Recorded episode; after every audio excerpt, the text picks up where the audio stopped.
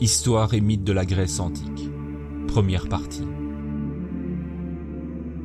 Le monde grec archaïque. La tradition grecque fixe à 776 avant Jésus-Christ les premiers Jeux olympiques.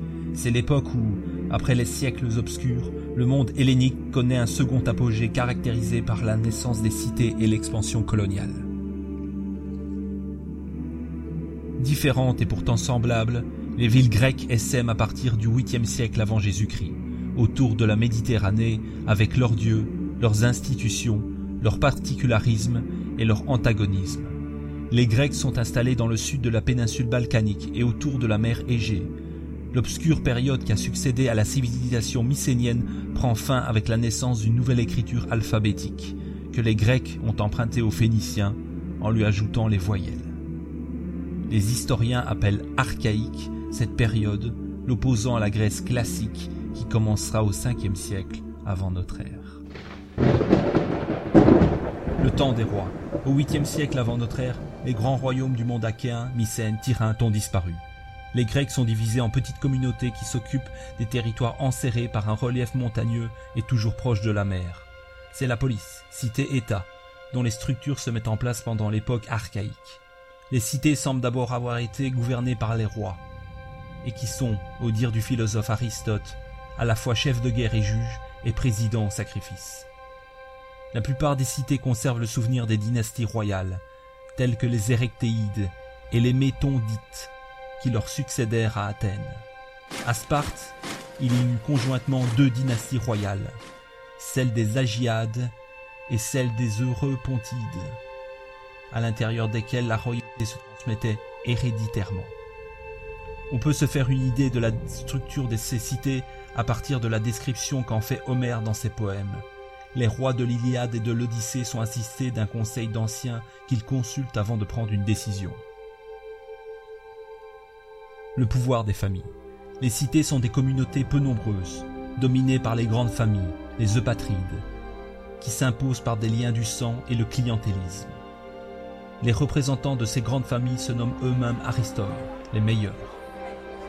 La puissance de cette catégorie sociale repose avant tout sur la possession du sol, unique source de richesse. Les aristoïdes font étalage de leur force guerrière, sont seuls à avoir le droit d'élever des chevaux sur leur terre, ce qui explique le nom des hippobotes, éleveurs de chevaux, qui leur est donné. Toutefois, le monde décrit par les poèmes homériques n'est pas encore le monde de la cité. L'unité de base est l'oikos, le domaine aristocratique, qui vit en autarcie. L'échange marchand fondé sur le profit n'existe pas. Comme la plupart des cités primitives, l'échange se fait selon la technique du don et du contre-don. Le don d'un bien, métaux, objets précieux, armure, suppose un don en retour. Les cadeaux doivent s'équilibrer, chaque aristocrate y est obligé, sous peine d'y perdre son prestige. Une société patriarcale. Aristocrates et paysans sont intégrés dans un système de tribus dont on ne sait pas vraiment si origine les différences ethniques de la population envahisseurs et soumis, ou s'ils procèdent d'une division sociale de type indo-européen, prêtres, guerriers et travailleurs.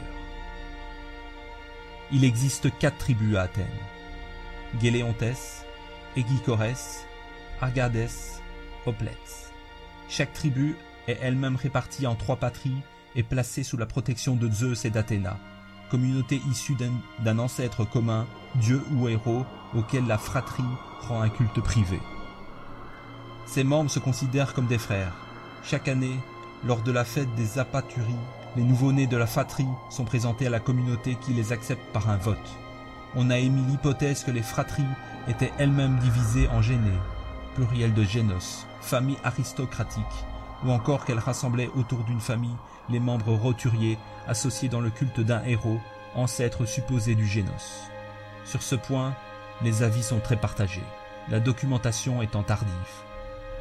Au sein des fratries, petits et grands propriétaires peuvent se retrouver ensemble, mais la cité reste dominée par les eupatrides. Quant aux non-propriétaires, aux artisans et aux commerçants, ils demeurent en marge de cette organisation. Les rois et les meilleurs. La royauté des dépus de la période archaïque cède vide le pas devant le gouvernement des meilleurs, l'aristocratie. À Athènes, la cité est dirigée par trois magistrats, les archontes, choisis parmi les eupatrides. Le premier, l'archonte éponyme, donne son nom à l'année en cours.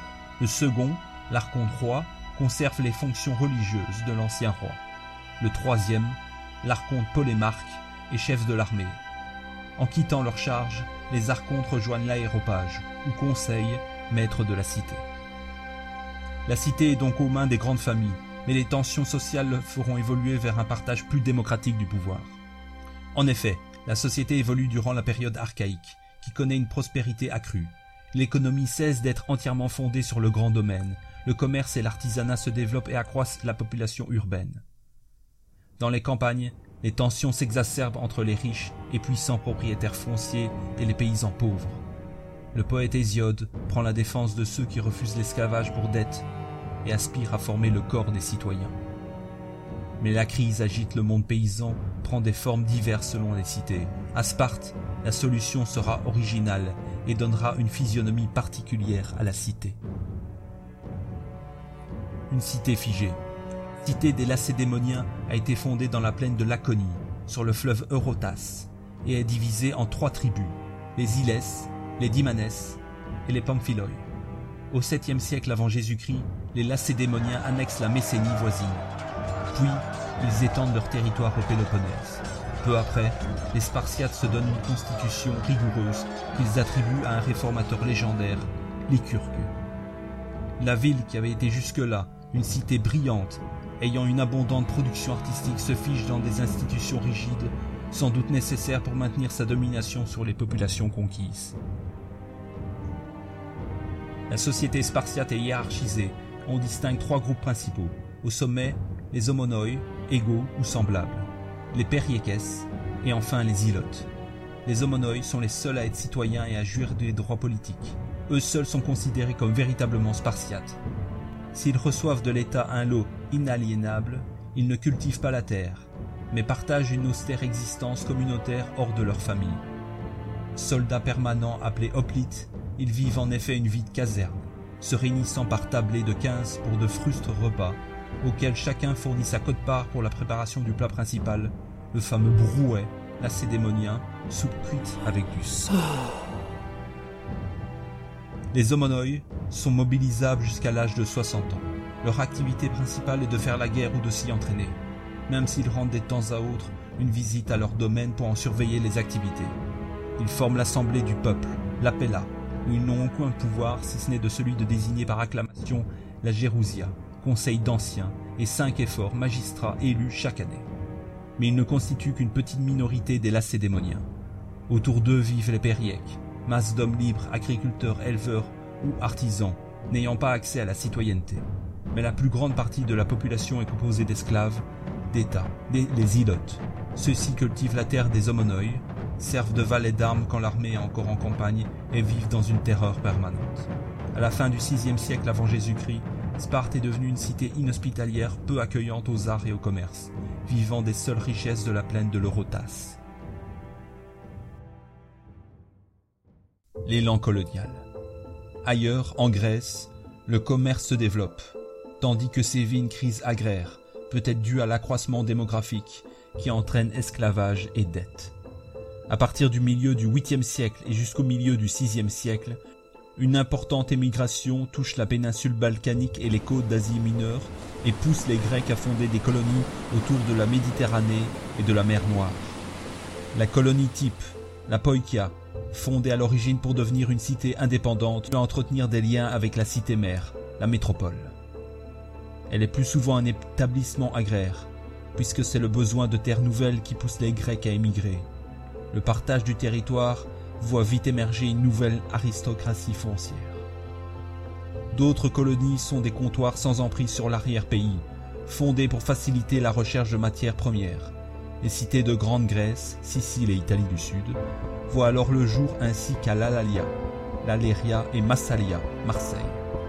Plus au nord, les rives du Bosporus appelées le Pont et de la mer Noire accueillent les colonies de Milet et d'autres cités l'hellénisme.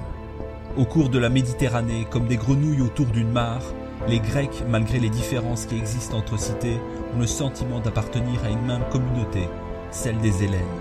La langue grecque est commune à tous, mis à part quelques variantes dialectales, et c'est la seule qui vaille. Tous les autres peuples n'ont en guise de langage qu'une bouillie mal articulée de sons gutturaux. C'est là l'origine du mot barbare.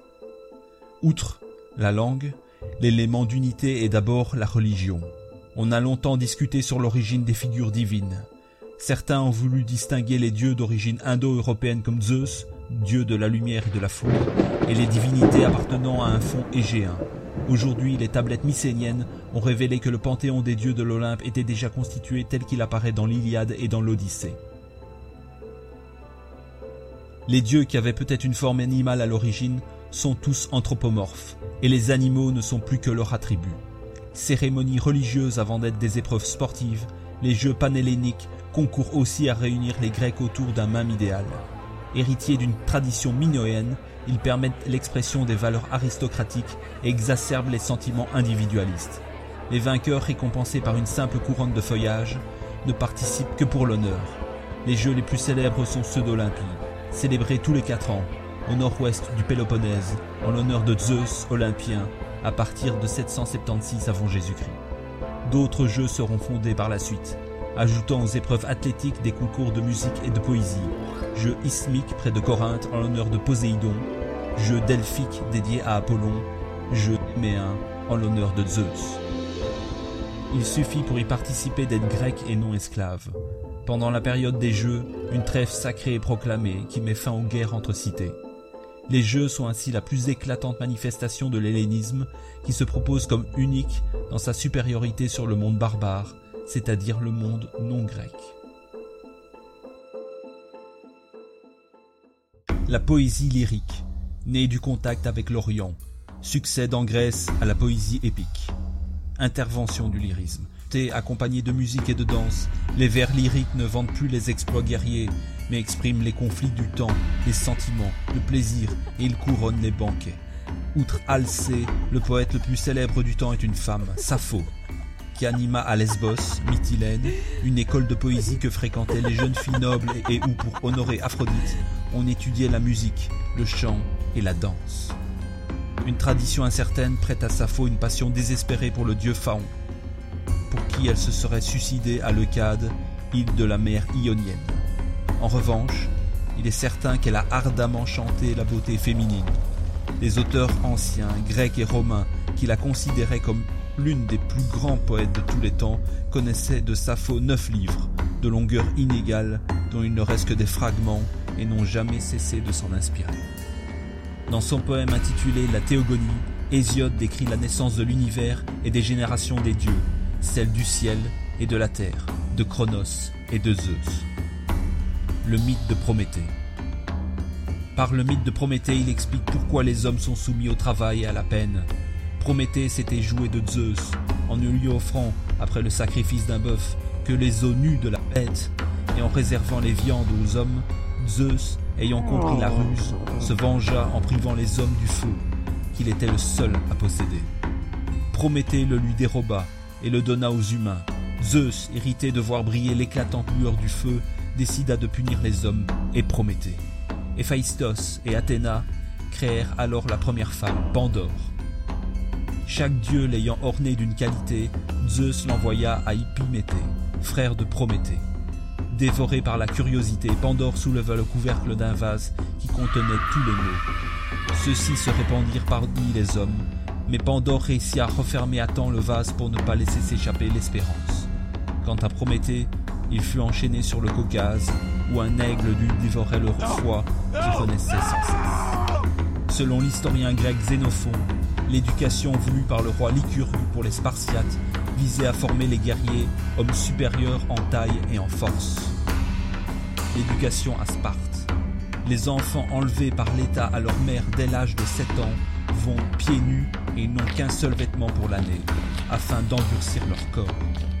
Ils sont aussi encouragés à voler pour trouver leur nourriture, à condition de ne pas se faire prendre. L'écrivain grec Plutarque raconte l'histoire d'un enfant qui, accusé d'avoir volé un renard, préféra se laisser dévorer le ventre par l'animal plutôt que d'avouer son larcin.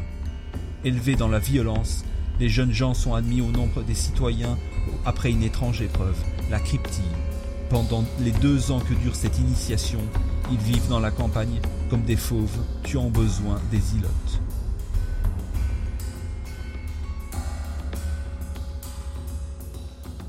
La suite de l'histoire des anciens Grecs, histoire et mythes, dans la seconde partie.